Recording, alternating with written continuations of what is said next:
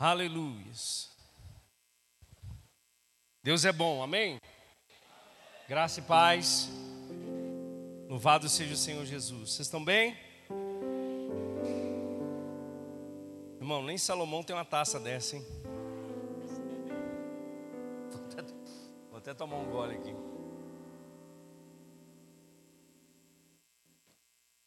Aleluias. Amém? Vocês estão prontos? Então curva sua cabeça, vamos orar. Oh, aleluia. Obrigado, Pai. Obrigado por uma noite poderosa, Jesus. Obrigado, Pai, porque estamos reunidos em torno do Teu nome. O nome ao qual foi dado todo o poder nos céus, na terra e debaixo da terra, Pai. Obrigado, Deus, porque por Tua graça nós somos alcançados. Nós somos libertados das amarras do pecado, Pai, e nos tornamos filhos de Deus. Obrigado, Jesus, por essa igreja. Obrigado pela igreja do Senhor, Jesus. Todos aqueles que se encontram em torno do Teu nome, Pai. Nós oramos para que o Teu Espírito Santo possa consolidar no nosso coração a Tua palavra nessa noite. Eu oro, Deus, para que espírito de sabedoria e revelação no pleno conhecimento de Jesus venha sobre cada um de nós, que possamos ser de uma forma poderosa tocados pela unção da tua palavra nessa noite, Pai. Eu oro em nome de Jesus e me submeto à unção do teu espírito. Me submeto, Pai, ao espírito de conselho e de sabedoria do Senhor, para o louvor da tua glória, Pai. Ó oh, Deus, nós te damos graças soberano e poderoso Senhor.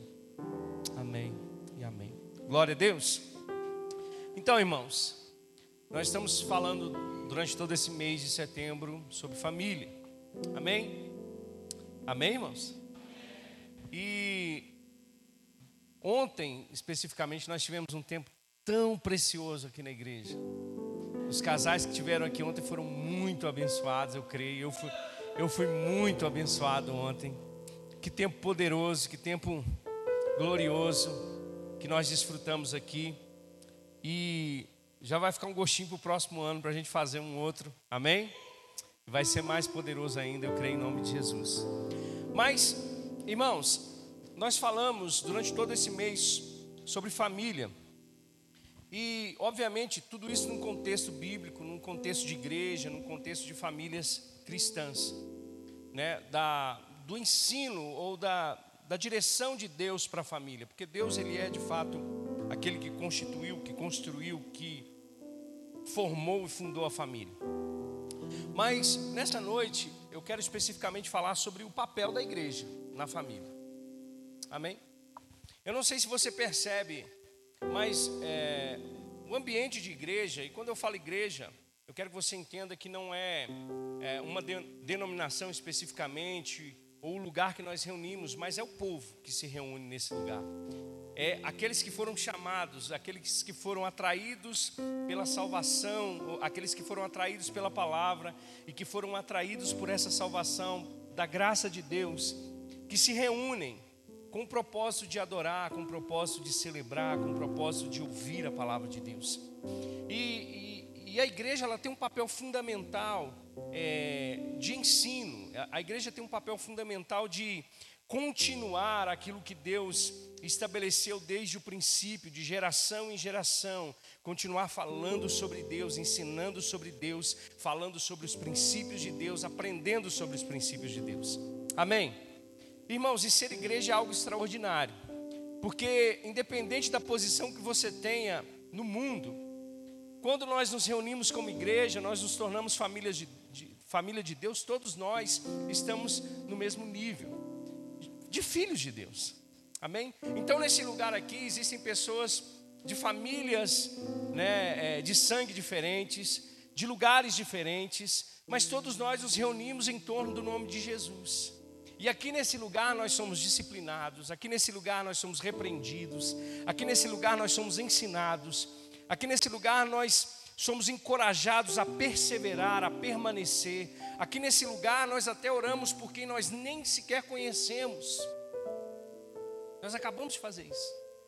Nós acabamos de declarar uma palavra de cura para alguém que eu de fato não conheço. Mas por quê? Porque nós nos tornamos um só com Cristo, porque nós nos tornamos a família de Deus. Amém. E a igreja ela tem um papel fundamental sobre a nossa casa, sobre a nossa família. A igreja tem um papel fundamental sobre o mundo. Amém? Nós somos aqueles que agora, como se Deus estivesse rogando por nós para que os próprios homens se convertessem, se arrependessem dos seus pecados. A igreja ela tem um papel de proclamar, a igreja tem um papel de anunciar, a igreja tem um papel de ajudar. A igreja ela é a extensão de Cristo, pois Cristo é o cabeça da igreja. Então, Cristo, como o bom samaritano, a igreja, ela também tem esse papel de auxiliar, de ajudar, de dar suporte, de trazer auxílio, de trazer refrigério. Então, a igreja ela tem um papel fundamental sobre essa terra. E ela também tem um papel poderoso sobre a nossa família. É nesse lugar, irmãos, que nós vamos aprender princípios eternos. E é nesse lugar também que nós vamos inculcar na mente dos nossos filhos princípios poderosos. Princípios esses que vêm do próprio Pai, do próprio Deus, que estabeleceu na eternidade para que nós pudéssemos viver, para que nós pudéssemos experimentar. É nesse lugar, irmãos, que nós aprendemos a adorar um único e verdadeiro Deus. Um único e verdadeiro Deus. É nesse lugar que nós conhecemos de fato a realidade do homem, da queda, da depravação total, ou seja, todos os homens foram destituídos da glória de Deus. O Evangelho anuncia isso: que todos os homens pecaram e destituídos foram da glória de Deus e, de, e que carecem de um Salvador mas é também nesse lugar que nós conhecemos o Verbo que se fez carne, o Deus que se fez homem, o Deus que se humilhou, que se rebaixou até o nível dos próprios homens, da sua própria criação, para que por intermédio dele, por intermédio do seu corpo, ele levasse na cruz do Calvário todas as nossas dores, as nossas enfermidades, o nosso pecado. A Bíblia diz em Isaías 53 que o castigo que nos traz a paz estava sobre Jesus. É por intermédio da palavra, é por intermédio do ensino da igreja é por intermédio das escrituras sagradas a qual nós somos expostos, quinta e domingo, quinta e domingo, que nós aprendemos que Jesus morreu pelos nossos pecados, mas não somente isso, que ele também ressuscitou ao terceiro dia. E ele está vivo e reina para sempre.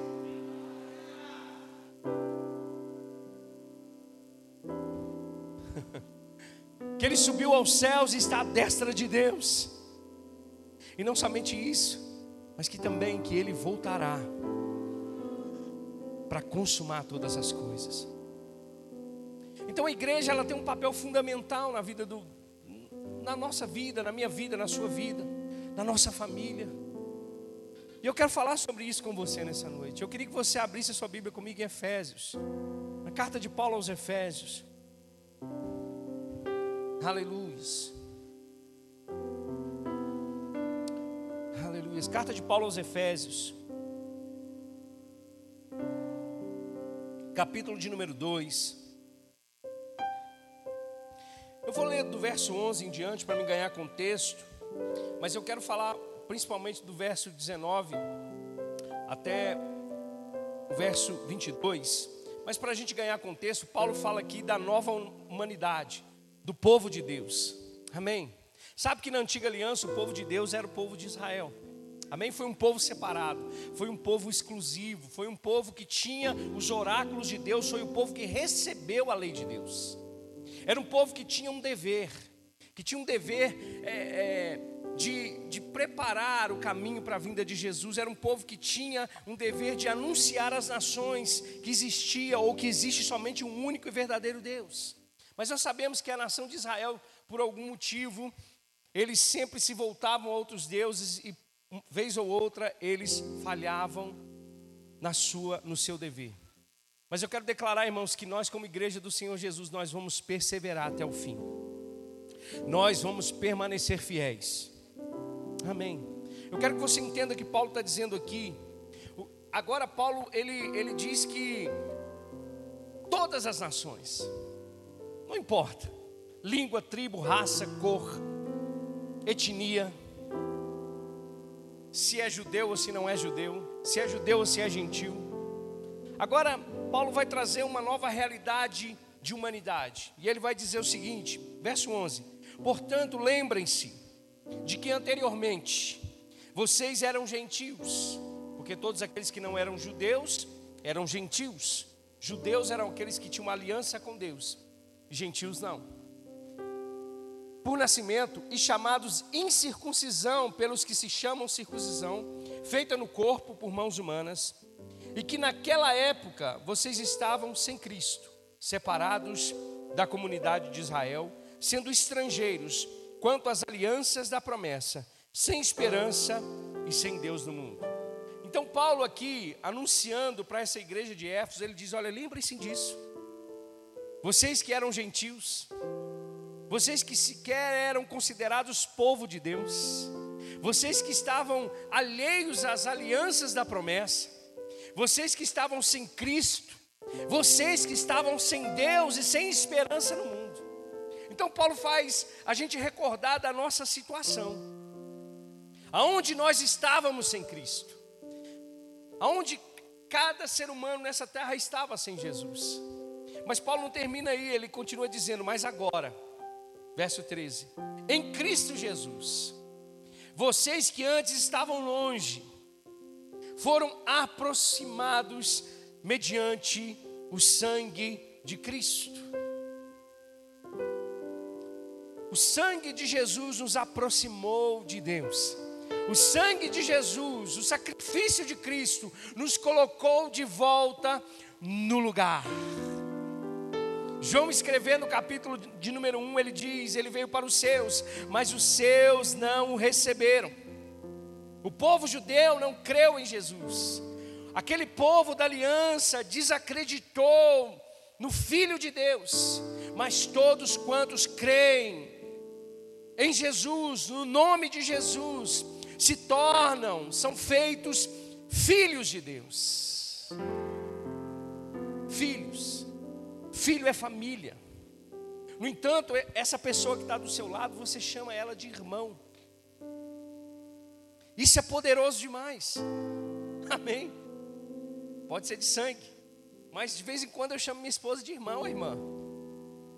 Porque nós somos não filhos do mesmo pai terreno, mas do pai que está no céu. Amém. E ele vai dizer, verso 14: Pois ele é a nossa paz, o qual de ambos, dos dois povos, judeus e gentios, fez um, e destruiu a barreira e o muro de inimizade anulando em seu corpo a lei dos mandamentos, expressa em ordenanças. O objetivo dele era criar em si mesmo, dos dois, um novo homem, fazendo a paz e reconciliar com Deus os dois em um corpo, por meio da cruz, pelo qual ele destruiu a inimizade. Ele veio e anunciou paz a vocês que estavam longe e paz ao que estavam perto. Você consegue perceber o poder do Evangelho? De unir, de unificar, de trazer para perto. Independente do time que você torce, se é cruzeirense, se é atleticano, independente do, do partido que você escolheu, ou do presidente que você vai votar no dia 2 de outubro. No próximo domingo a gente vai estar aqui dando glórias a Deus porque o nosso governo não é terreno, porque o nosso rei não é desse, desse mundo, porque independente daquilo que vier sobre essa terra, o nosso reino ele é inabalável e o nosso rei continua no mesmo lugar.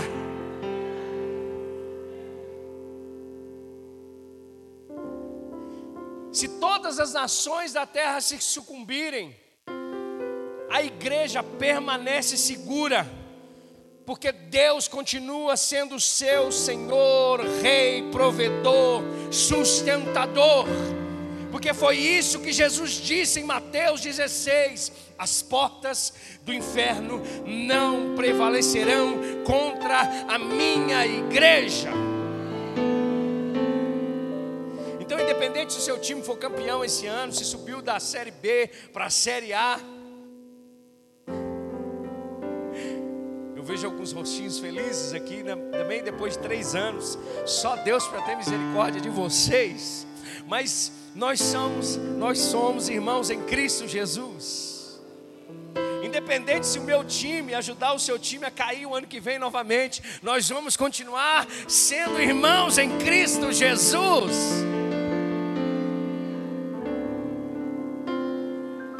Independente das nossas diferenças, porque Deus nos chamou para perto, Deus nos reconciliou consigo mesmo. Então não cabe mais esse sentimento partidarismo, não cabe mais esse sentimento de, de, de, de, contenda, de inimizade sobre o povo de Deus, porque nós nos tornamos a família de Deus. E ele continua dizendo, verso 18: Pois por meio dele, tantos nós como vocês temos acesso ao Pai por um só Espírito. Aleluia. Agora o verso 19 diz: Portanto, vocês já não são estrangeiros. Nós éramos, não somos mais. Nem forasteiros, mas co-cidadão dos santos e membros da família de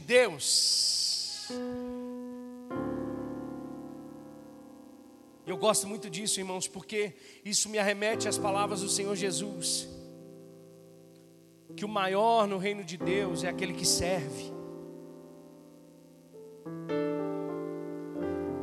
Eu gosto porque nós nos tornamos participantes do mesmo corpo, que nós nos tornamos um só, no mesmo espírito, no mesmo batismo, no batismo de Cristo. E que por intermédio de Cristo agora nós somos sustentados e fundamentados. E Paulo vai dizer o seguinte: nos tornamos membros da família de Deus, edificados sobre o fundamento dos apóstolos e dos profetas. E Paulo vai dizer qual é esse fundamento dos apóstolos e dos profetas. O fundamento é Cristo Jesus. Jesus Cristo é o fundamento da igreja. como pedra angular, no qual todo o edifício ele é ajustado e cresce para tornar-se um santuário santo no Senhor. Nele vocês também estão sendo edificados, juntos para se tornarem morada de Deus por meio do seu Espírito. Você pode dizer amém? Então, irmãos, a igreja de fato ela tem um papel fundamental para as nossas famílias para o mundo. O Zé Marcos trouxe uma, uma analogia que o Alessandro Vilas Boas ele, ele falou em um dos seus livros. Ele diz que a igreja não é uma empresa. Então nós não devemos tratar aquilo que nós fazemos como algo natural. Ou não devemos simplesmente buscar resultados como nós fazemos como uma empresa.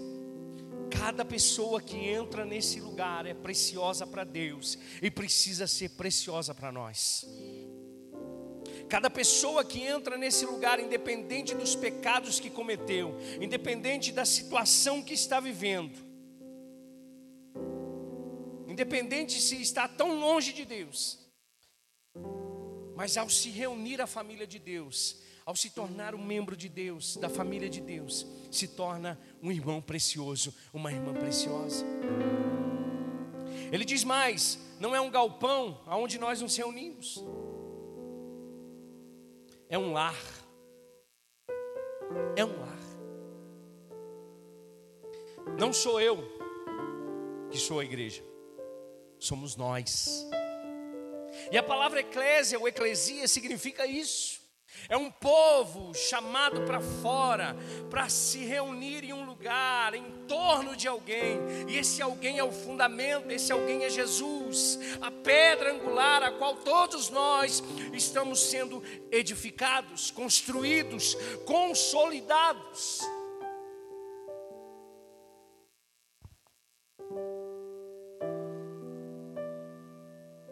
Ele diz mais: o destino dessa igreja paternal, traçado antes da fundação do mundo, é ser gloriosa e triunfante.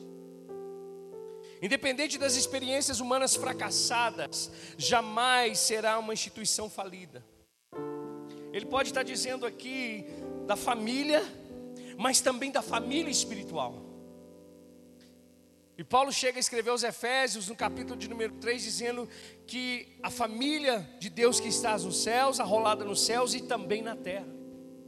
Daqueles que já partiram no Senhor e estão desfrutando da eternidade, mas também daqueles que estão na terra. E ele continua dizendo: jamais será uma instituição falida, nós não devemos subestimar o corpo quando uma família espiritual se assenta à mesa para ter comunhão, os céus se abrem. Puxe a cadeira, feche os olhos e sinta a chuva dos céus reservada a quem decide viver a mesa, ou a quem decide viver igreja, a quem decide viver família.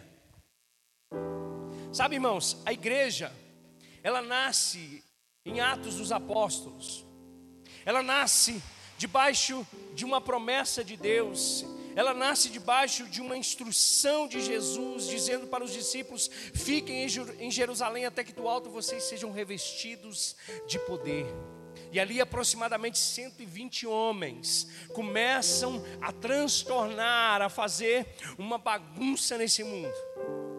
Porque aonde a igreja está, aonde a igreja está reunida, a glória de Deus, ela é revelada. O poder de Deus é manifestado.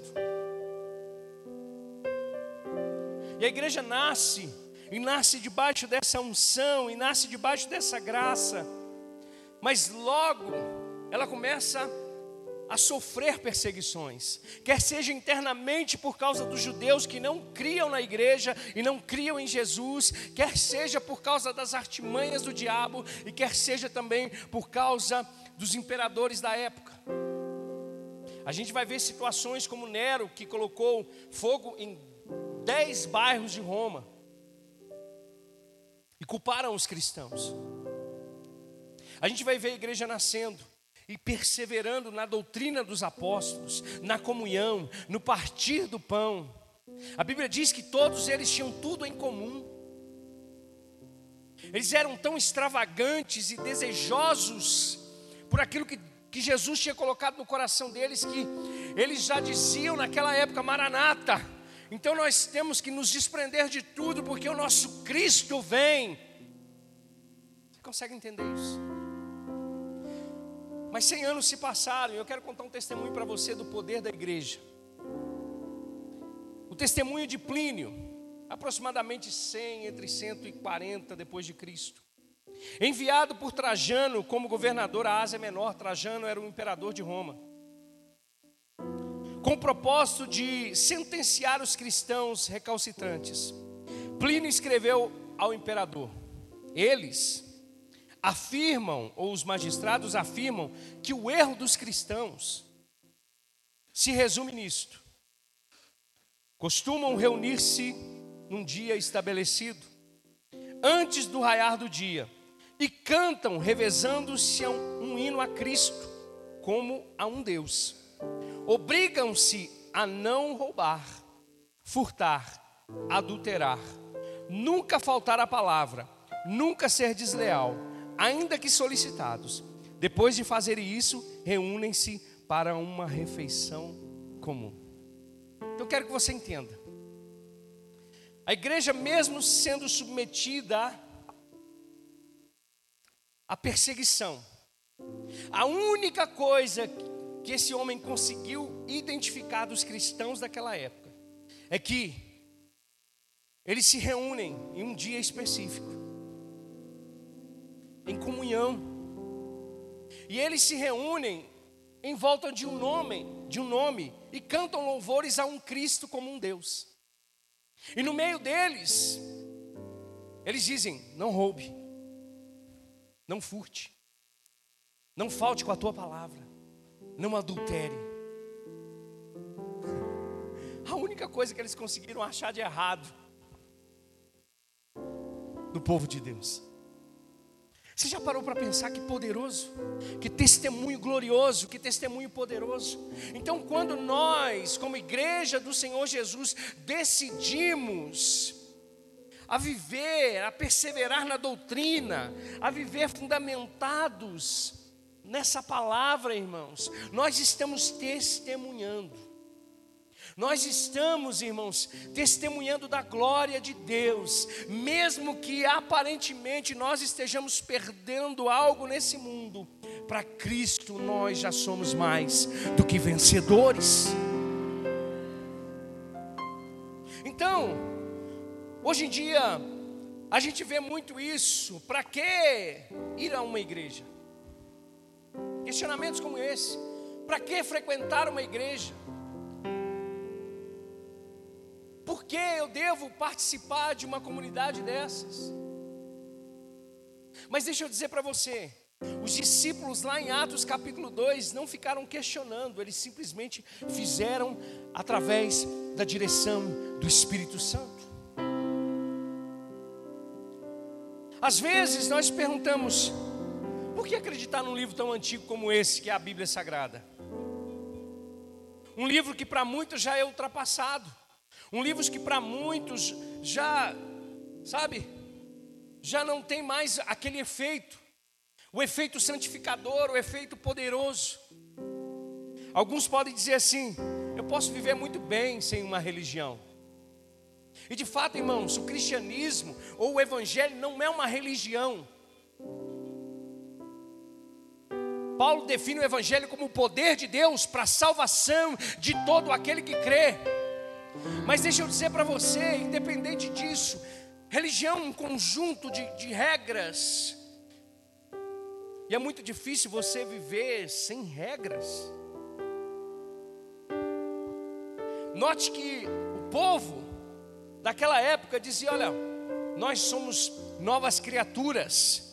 Então não cabe mais a nós vivermos a velha vida que nós vivíamos. Se você roubava, não roube mais. Se você adulterava, não adultere mais. Talvez você possa estar dizendo, poxa, mas eu vivo muito bem sem uma religião. Talvez você diz assim, eu posso aprender muito sobre Deus e todos os assuntos da vida de outra forma, de outra maneira. Mas deixa eu dizer para você, talvez você encontre livros nas livrarias de 10 passos de como constituir uma família muito feliz, de um ateu que escreveu. Mas nada supera o poder da palavra de Deus.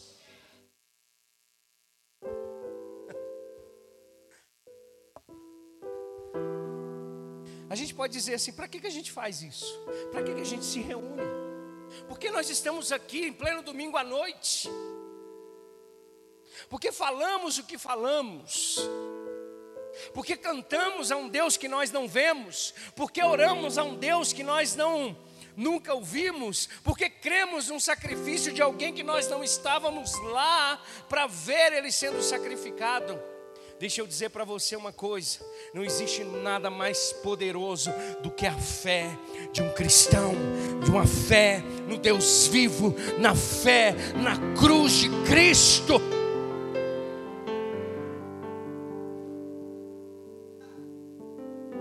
Você pode perguntar por que nós praticamos o que praticamos, sendo que o mundo está aí, o mundo ensina tantas coisas que se opõem. De fato, a igreja, ela é uma opositora ao sistema desse mundo, meu irmão. Sabe aquele peixinho que está nadando contra todos os outros que estão indo em favor da maré? A igreja é aquele peixinho que está indo contra a maré.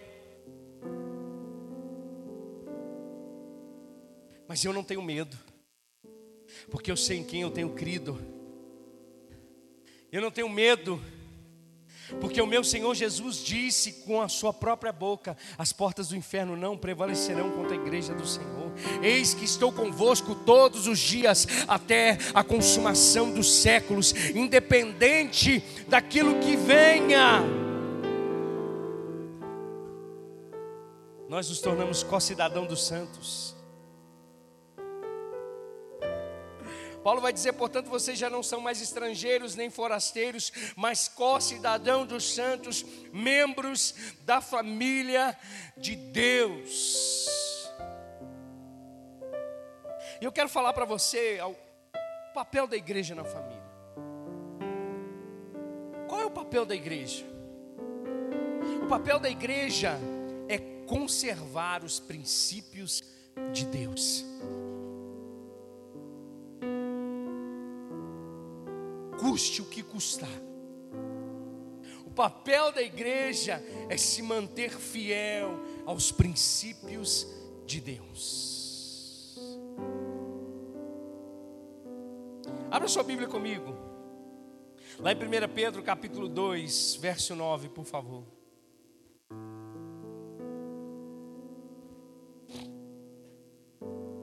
Primeira Pedro capítulo 2, verso 9.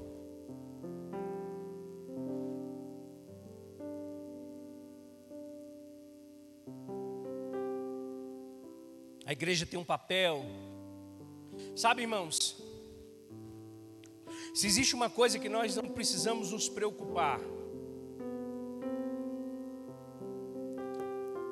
é que essa palavra precisa ser atualizada. Isso nós não precisamos nos preocupar. Você já viu o seu celular? De vez em quando aparece uma, uma mensagem lá de atualização. E dependendo do tipo de, de atualização, se você não fizer, vai surgir algum problema no seu celular. A Bíblia não precisa ser atualizada. A Bíblia é a palavra de Deus. A Bíblia é Deus falando comigo e com você.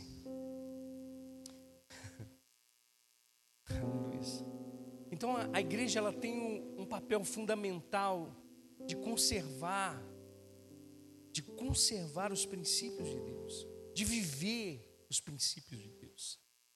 Ortopraxia, viver aquilo que se prega, viver aquilo que está escrito na palavra. E Pedro escrevendo diz, verso 9: Vocês, porém, são geração eleita,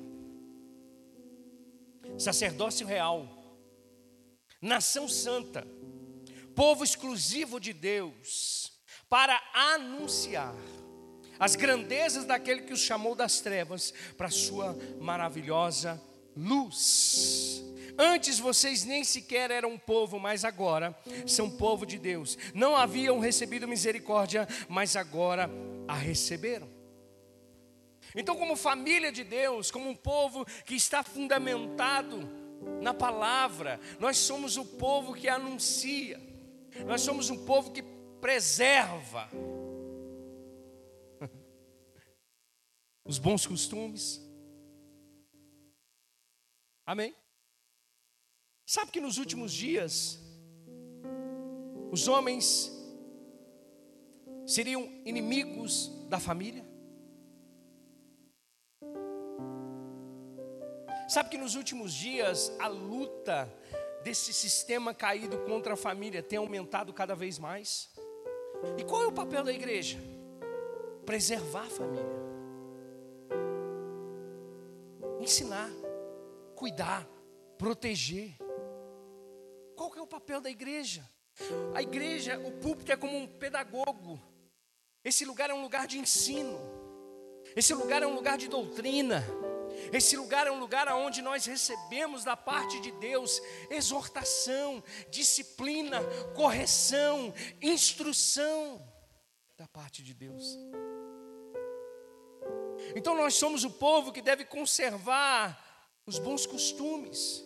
Aquilo que se fazia lá atrás, olha, não cabe nós mais a roubarmos, não cabe mais darmos mau testemunho, falarmos mal dos outros, não cabe nós adulterarmos, não cabe mais a nós vivermos a vida que vivíamos nas trevas, porque Ele nos tirou de lá para anunciarmos a grandeza de Deus. 2 Timóteo 4, Paulo vai dizer para o seu filho Timóteo o seguinte, o verso 2 e 3: pregue a palavra, esteja preparado a tempo e fora de tempo, para quê? Para repreender. Sabe que aqui a gente é repreendido às vezes? Sabe que às vezes, ah, e eu acho que falta muito no contexto de família de fé, essa questão de, de intimidade. Por exemplo, o que vocês acham que é o papel do pastor? O papel do pastor é cuidar da igreja, é amar, é trazer para perto, é ensinar, é corrigir, é repreender. Mas sabe que normalmente nós não sentimos a vontade nesse sentido? Às vezes nós queremos tratar as nossas próprias, é, os nossos próprios pecados, as nossas próprias dificuldades sozinhos, e nem sempre a gente vai conseguir. Por isso existe o papel da igreja. A gente hoje não fala mais dessas coisas. Você não vê mais a igreja repreendendo. Porque agora o amor é, o amor é a base de tudo, né? Não deixa do jeito que ele está. Mas isso não é amor. Porque se ele está errado, se ele está em pecado, o que, que vai acontecer com ele, irmãos? Ele vai morrer. Então, às vezes é melhor repreender, às vezes é melhor corrigir, às vezes é melhor trazer para perto.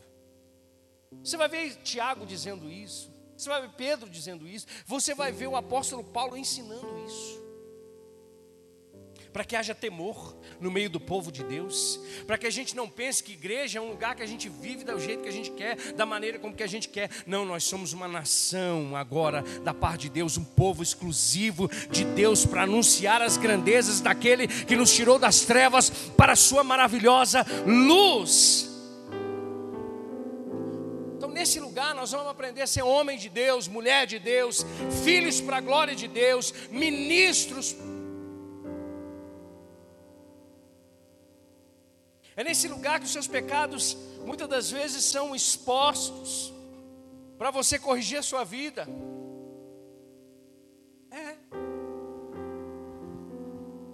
É nesse lugar, irmãos, que as nossas fragilidades elas elas aparecem. Mas não para condenação. Porque o próprio apóstolo Paulo vai dizer lá em 1 Coríntios capítulo 1, examine-se um homem a si mesmo. Eu não estou aqui para poder julgar você, mas eu estou aqui para dar suporte para você. Suportem leve os fardos pesados uns dos outros.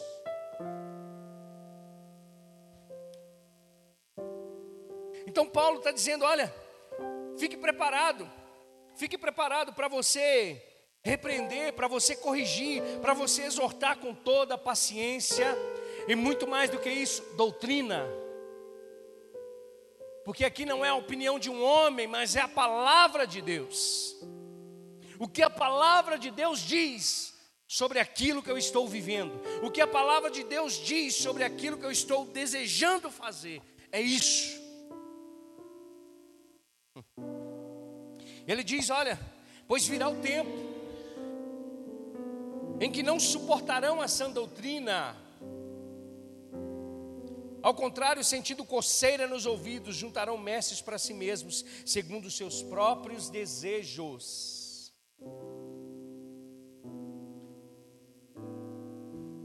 Tem gente, irmãos, que não suporta. Tem gente que não suporta essa doutrina. Tem gente que não suporta, irmão, saber, sabe que é o seu pecado, aquilo que você pratica, está te distanciando de Deus e que você precisa se arrepender e voltar para o primeiro amor e voltar para Deus.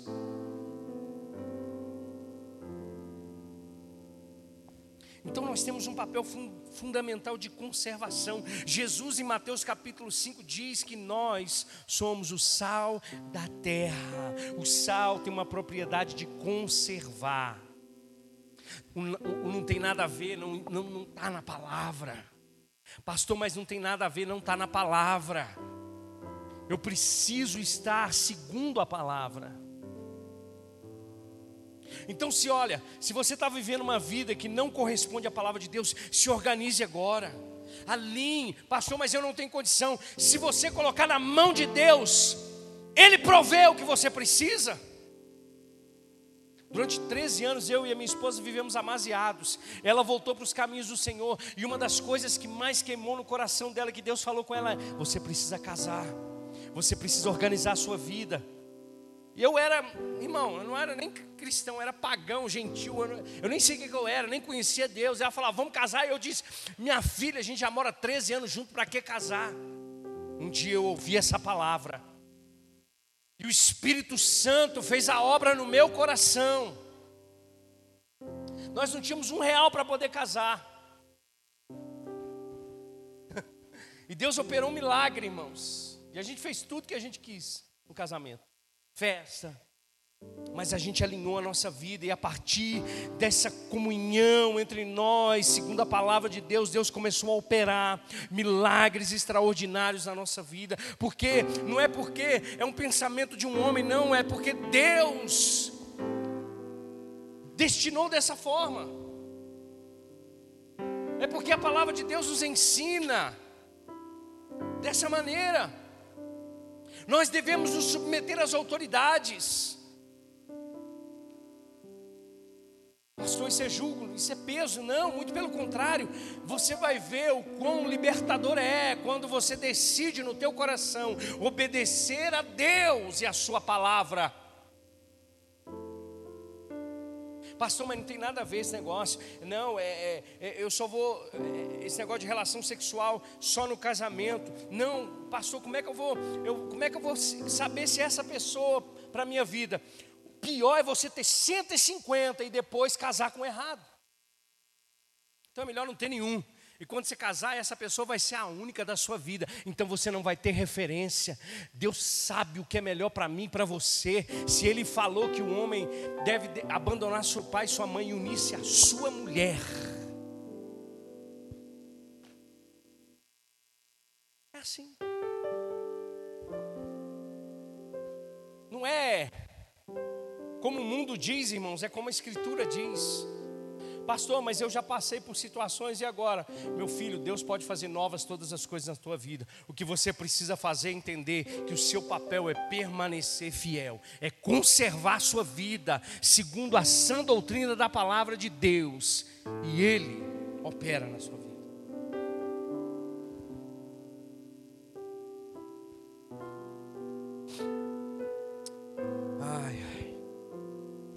1 Timóteo 3,15 diz assim: Deixa eu abrir aqui.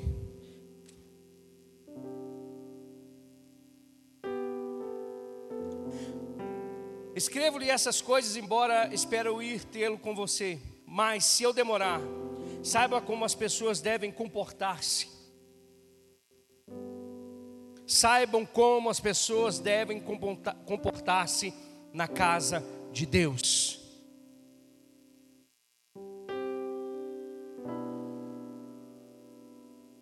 E aqui eu quero dizer para você que não é um espírito religioso que vai resolver o seu problema. Aqui eu estava pensando que tudo que nós fazemos aqui tem que ser intencional. Ontem a gente estava aqui no encontro de casais, aí de repente a Tamara falou assim: Pastor, eu quero fazer uma declaração para o Daniel. Cadê o Daniel? Está ali? E foi assim algo espontâneo. Ela chegou perto de mim e falou. Aí ela foi e fez, aí o Daniel foi lá e fez também. Aí abriu a porteira. Mas aí o que, que acontece? Parece que não, irmãos, mas querendo ou não, a gente vai aprendendo. Que um casal casou com 21 e ela com 17 anos, teve que emancipar a menina para poder casar. Hoje isso, isso para o mundo é loucura. Isso para o mundo é loucura. Quantos anos juntos? Casados? Dez anos. Quantas coisas vocês enfrentaram? Jovens. As pessoas podiam, eu imagino, para que você vai casar agora, rapaz? Pelo amor de Deus, vocês têm uma vida inteira pela frente. Curte a sua vida, vive a sua vida, aproveita a sua vida. Amanda, você tem 17 anos, pelo amor de Deus, vai estudar. Vai... É loucura. Mas olha só que família abençoada. Tem seus problemas, óbvio, tem suas dificuldades, sim. Mas olha só que família poderosa na terra. Porque decidiu conservar. Eu não vou falar de vocês, mas eu e minha esposa, em muitos momentos, a gente falou assim: eu já pensei, vou chutar o balde. A, a, a, professora falou: o problema é quando a, a, gente chuta e tem que ir lá buscar o balde. Eu vou largar, eu vou abandonar, eu vou desistir, eu vou largar todo. Ah, já pensou 200 mil vezes. É, é difícil viver com um camarada igual eu, irmãos. Mas a gente decide conservar. Conservar. Conservar. Porque quando você vai ver Paulo escrevendo nos Efésios capítulo 5, ele faz uma analogia entre o marido e a esposa, Cristo e a igreja. E olha para você ver, essa igreja tem tantos defeitos, tantos problemas. Mas Jesus não diz lá de cima: Eu vou desistir de você em momento nenhum. Eu continuo santificando vocês, eu continuo suprindo vocês, eu continuo preservando vocês.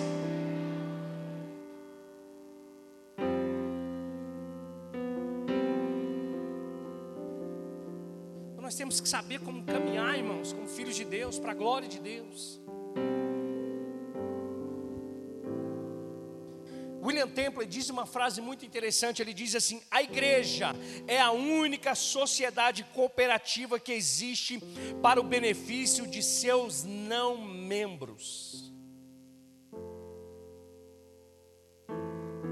Vai num clube, você paga e você recebe todos os benefícios do clube que você está pagando. Mas igreja não é clube social. Igreja é família de Deus. E os benefícios da igreja não são para os membros, mas são para os não membros, são para aqueles que estão lá fora. É quando você renuncia a um prazer aqui para socorrer aquele que está lá do lado de fora. É quando você tem uma palavra aqui e anuncia para aquele que está lá do lado de fora e recebe a palavra de Deus.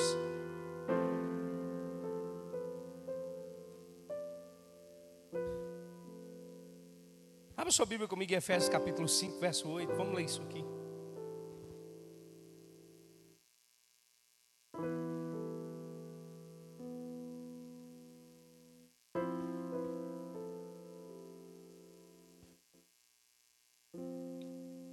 Efésios 5:8.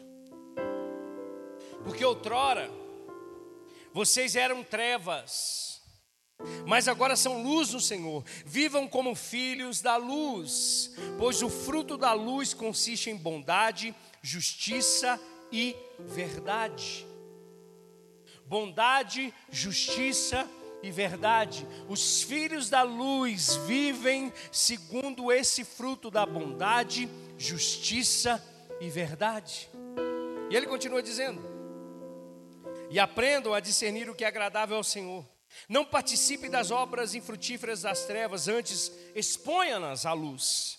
Porque aquilo que eles fazem em oculto, até mencionar é vergonhoso, mas tudo que é exposto pela luz torna-se visível, pois a luz torna visíveis todas as coisas. Por isso é que foi dito: Desperta, tu que dormes, levanta-te dentre os mortos e Cristo resplandecerá sobre ti. O que, Paulo está querendo dizer? Que nós, como filhos da luz, agora vivemos bondade, vivemos justiça e vivemos verdade. Eu estava esses dias vendo o pronunciamento de um pastor de uma igreja falando sobre a esquerda e a direita, a esquerda e o conservadorismo que todos ambos pegaram das escrituras sagradas, os princípios que regem a esquerda e que regem o conservadorismo. Só que nenhum deles, nem o conservadorismo e nem a esquerda, é o evangelho. Nem a esquerda salva o mundo, nem o conservadorismo salva o mundo. O que salva o mundo é o evangelho de Jesus Cristo. E a igreja do Senhor, que vive o Evangelho agora, vive em bondade, justiça e verdade. Por que a igreja tem um papel social tão poderoso? Por quê? Porque ela é fruto da luz. Porque ela não consegue ver a criação de Deus sofrendo. Você consegue entender? O papel fundamental da igreja É quando a gente pega uma pessoa, os meninos fazem o trabalho aí, vão lá e levam uma pessoa para a casa de recuperação. É quando você, que a gente faz incansavelmente, dizer culto de primícias, traz o seu alimento. Aí a gente faz uma cesta básica, os meninos vão lá e chega diante de uma família que a gente sequer conhece, que nem crente não é, que não importa também se é crente ou se não é, o importante é a gente pregar a verdade, a justiça e praticar a bondade. Porque a igreja, o papel dela não é ser benefício para os membros, mas para os não membros.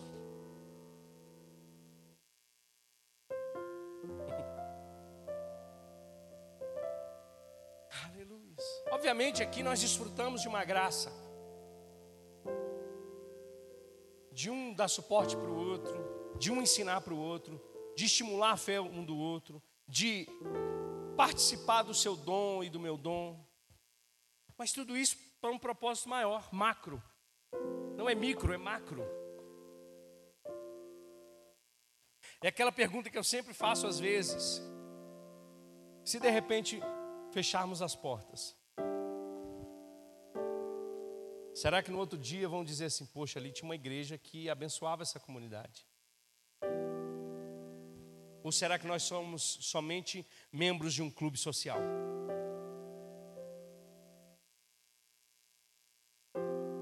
Eu trago essa reflexão para a gente entender aonde nós queremos chegar como família de Deus e o que Deus espera da família de Deus, da sua própria família. Porque quando você olha para a vida de Jesus, que é que é o, o detentor da igreja, ele tinha tudo e se esvaziou. A Bíblia diz que ele se tornou servo e foi obediente até morte e morte de cruz. O Criador dos céus e da terra, que nasceu numa manjedoura que correu o risco aos dois anos de idade de ser morto por Herodes, que precisou sair da sua terra e fugir para o Egito, que voltou e crescia como uma criança comum e normal, a qual os seus pais ensinavam no caminho que se deve andar. A Bíblia fala que todos os anos eles iam até Jerusalém para adorar a Deus. E de repente, Jesus chega no ápice da sua maturidade. E chega até João Batista e diz: Eu vou ser batizado por você, o filho de Deus, que não cometeu pecado nenhum. João Batista pegar, é, batizava para arrependimento de pecados. Aí vem o filho de Deus, sem nenhuma mancha, nem mácula, sem pecado nenhum, e cumpre toda a justiça, sendo batizado, sai dali impelido pelo Espírito e vai para o deserto para ser tentado pelo diabo. Vence o diabo pela palavra e volta anunciando, ensinando, pregando e curando dizendo: arrependam-se, porque o reino de Deus está próximo, dizendo: olha, se arrependam e volte para Deus, anunciando com autoridade, ensinava como ninguém. Chamou doze homens, completamente opostos àquilo que nós colocaríamos num time de pregadores, publicanos, homens sanguíneos, até traidores tinham no grupo de Jesus. Em um momento, Jesus, preparando-se para ir para a cruz, senta com os doze e disse: Eu ansiava comer essa mesa com vocês, essa ceia com vocês. Tirou a sua roupa, cingiu seus lombos e lavou os pés dos discípulos, ensinando que se nós fizéssemos as mesmas coisas, nos tornaríamos os seus amigos. A igreja, ela foi estabelecida não para um bem comum, e entenda o que eu digo, para os membros, mas para o mundo. Jesus pega a minha cruz e a sua cruz e sobe e diz: A ti eu entrego o meu espírito.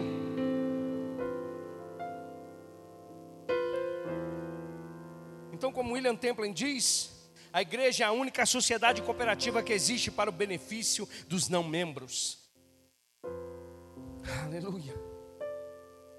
A terceira coisa, a igreja sempre vai se opor a esse mundo.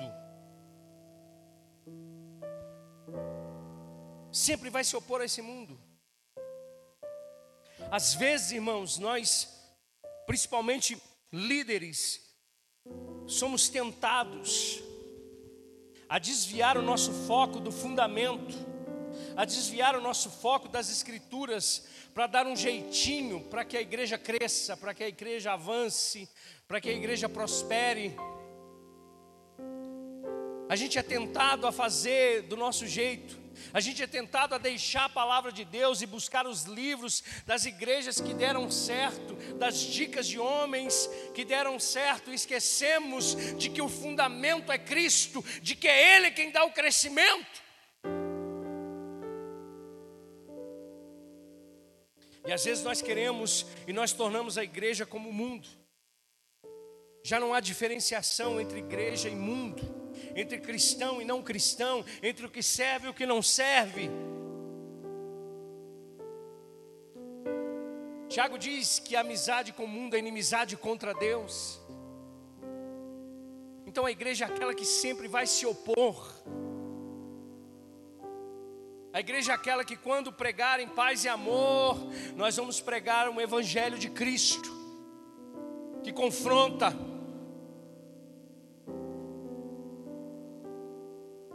vou falar para você uma coisa, preste atenção. Crie um filho sem disciplina, e você vai ver um monstro que você está criando. Crie um filho sem disciplina. Como um pastor diz, um pequeno terrorista nasceu. Irmãos, é o pecado. Deixa eu dizer para você, minha mãe falava comigo, olha, não coloca o dedo na tomada. Falava comigo com a minha irmã. Mas sabe o que minha irmã fez? Pegou um garfo e chuchou na tomada. Ela não se satisfez com o dedo, não, ela pegou o garfo. O garfo entortou, ela queimou a mão. Quase morreu. Por quê? Porque tem um pequeno terrorista em cada um de nós, inclusive nos nossos filhos. E se a gente não disciplina, e se a gente não corrige, e se a gente não traz para perto, a gente se torna amigo do mundo.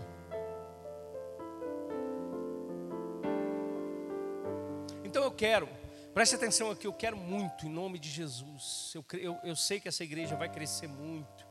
Eu sei que nós teremos muitos ministérios nessa igreja, todos eles edificados e fundamentados na pedra angular que é Jesus Cristo. Quando formos falar de namoro, vamos falar de namoro, se é que tem namoro, na palavra de Deus. Se a gente vai falar de casamento, vai falar segundo a palavra de Deus. Se a gente vai falar de sexo, vai falar de sexo segundo a palavra de Deus. Porque se você está aqui buscando a minha opinião, você está perdido, porque eu só falo como você é. Agora, se a gente se, se, se ajunta diante, em torno do nome de Jesus na mesa, para ouvir a palavra, o que ela diz, o que o Espírito diz claramente, em muitos momentos nós vamos perceber que nós estamos caminhando junto com o mundo, ao invés de nos tornarmos opositores. Pastor, mas se a gente é opositor ao mundo, a gente vai fazer com que o mundo é, é, se afaste de Deus. Oh, você não está entendendo o que é o Evangelho. João Batista está lá no meio do deserto. Usava roupa de camelo, bebia mel e comia gafanhoto. O povo saía lá de Jerusalém para ir ter com ele lá no deserto. Todo mundo, até do império. E ele chegava e falava assim: Ó, tu tá de rolo com a mulher do seu irmão, seu canalha. Se arrepende, raça de víbora. Os, os, os religiosos chegavam e falavam assim: a polícia chegava, falava assim: vamos batizar. Vai batizar por quê? Vocês estão, na tramóia, vocês são corruptos. Se arrependam primeiro. Aí eu te pergunto: você acha que João Batista ficava sem batizar, irmão? João Batista batizava todo dia. Ele já estava até encardido de tanta água.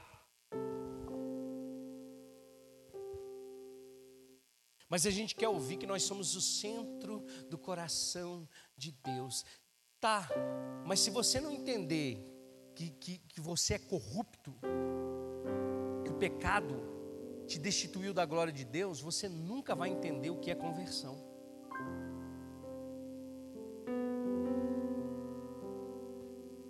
Você nunca vai entender o que é o amor de Deus. Porque se você não disciplina, o filho não vai entender. Tudo que ele faz, eu amo meu amorzinho, meu reizinho, meu príncipezinho. Ele nunca vai entender o que é limite. Ele nunca vai entender o que é certo e o que é errado. Ele sempre vai entender o seguinte: eu faço, meu pai simplesmente passa a mão na minha cabeça. E está tudo certo. Então a igreja se opõe, irmãos. Mas eu vou dizer para você: uma oposição debaixo do Espírito Santo faz homens pecadores se arrependerem, faz homens maus se tornarem cordeirinhos diante de Deus. Você está comigo?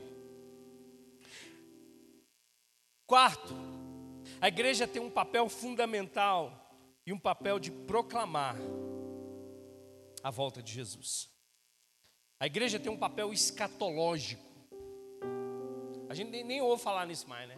A volta de Jesus. Tem gente que fica até com medo, tinha medo, né, de, voltar, Jesus voltar e ele ficar hoje, nem medo não tem mais, porque não se fala mais da volta de Jesus. Antigamente tinha, hoje a gente não fala mais. A gente não fala que a, que a igreja tem um papel escatológico, de que o que nós estamos fazendo aqui hoje e que nós fazemos todos os dias é anunciando a morte do Senhor até que Ele venha. Você hoje saiu de casa pensando assim, nó, posso estar no meio do caminho e de repente. A gente não pensa nisso mais não, gente. A gente já está saindo pensando, nó, aquela boleta que eu tenho que pagar amanhã, só Deus para ter misericórdia.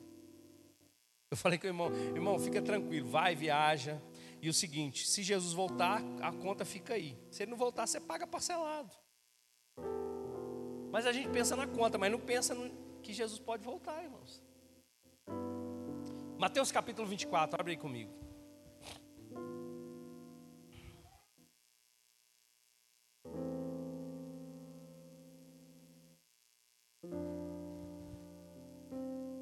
Mateus capítulo 24, verso 36. A gente precisa voltar a falar sobre isso. Porque a igreja tem um papel escatológico. Quanto ao dia e a hora, ninguém sabe. Nem os anjos do céu, nem o filho, senão somente o Pai. E eu, eu vou dizer para você uma coisa. Eu não sei quanto a você, mas isso deixa o negócio mais emocionante. fica emocionante ou não fica?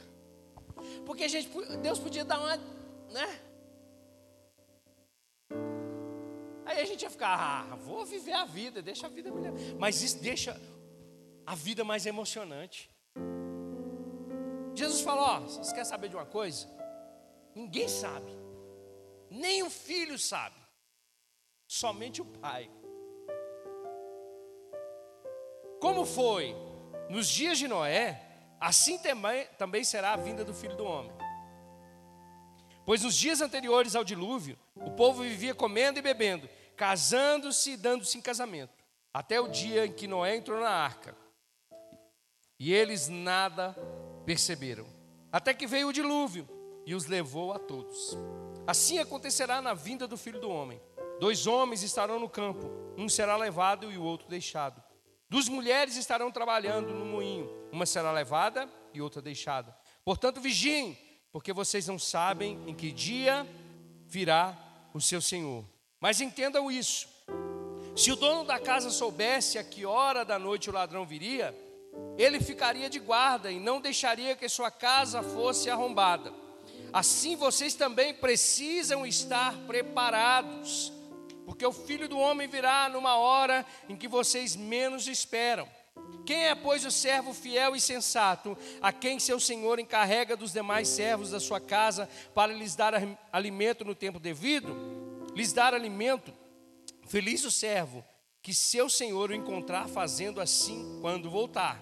Garanto que ele o encarregará de todos os seus bens. Mas suponham que esse servo seja mau e diga a si mesmo: meu senhor está demorando, e então comece a bater em seus conservos, e a comer e a beber com os beberrões. O senhor daquele servo virá num dia em que ele não esperar, e numa hora em que não sabe, e ele punirá severamente, lhe dará um lugar com os hipócritas, onde haverá choro e ranger de dentes.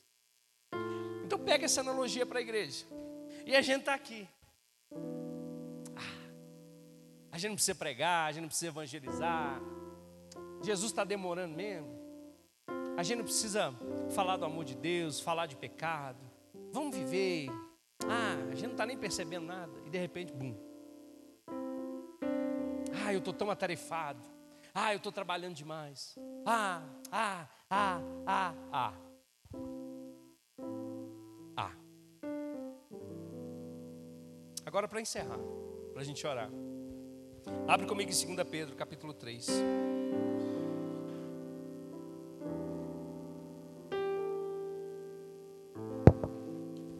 Segunda Pedro capítulo 3.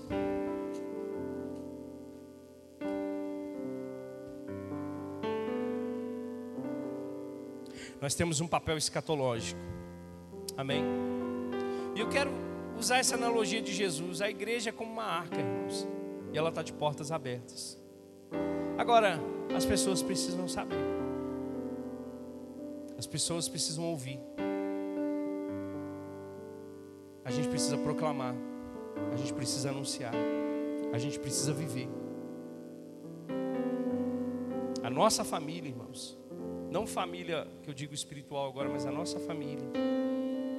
Precisa ser essa extensão da igreja. Você no seu trabalho é a extensão da igreja.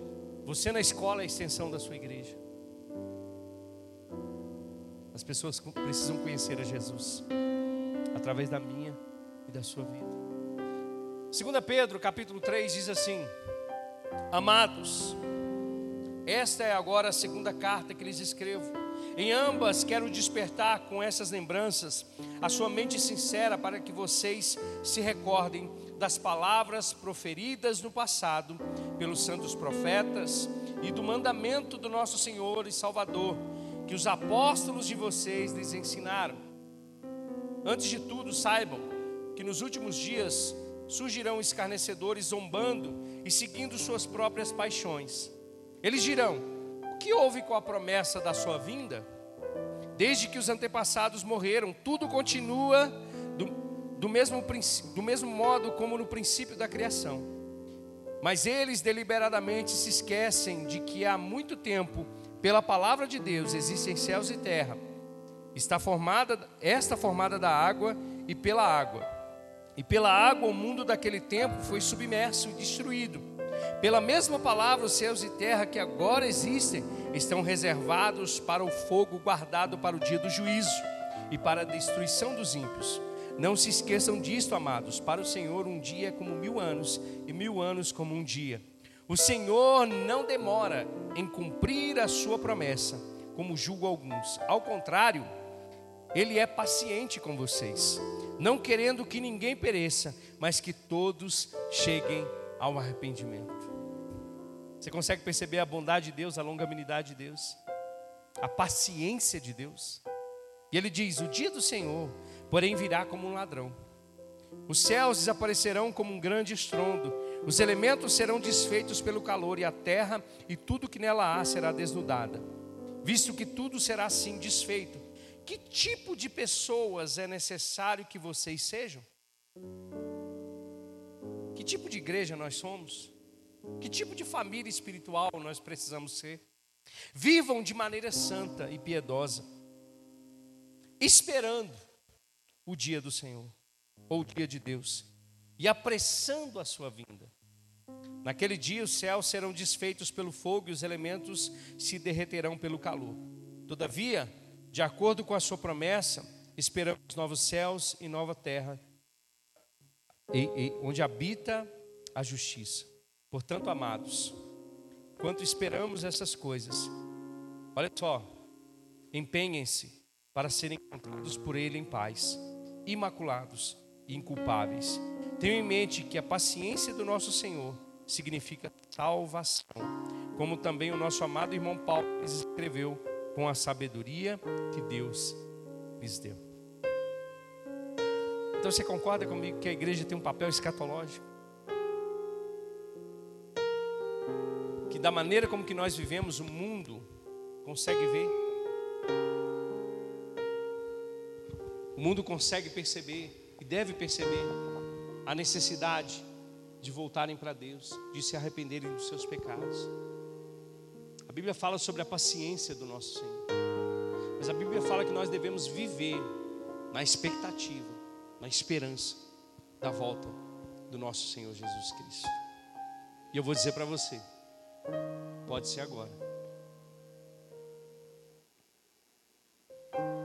Então, a igreja tem um papel fundamental na família. Fica de pé comigo. Vamos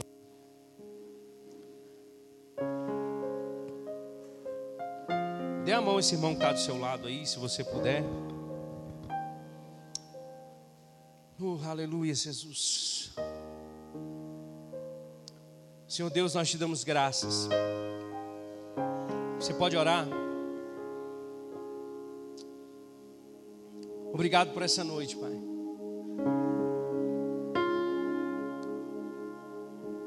Eu creio em sementes que foram liberadas sobre os nossos corações, Pai. Verdades eternas, princípios eternos estabelecidos pelo Senhor, a qual nós relembramos, a qual nós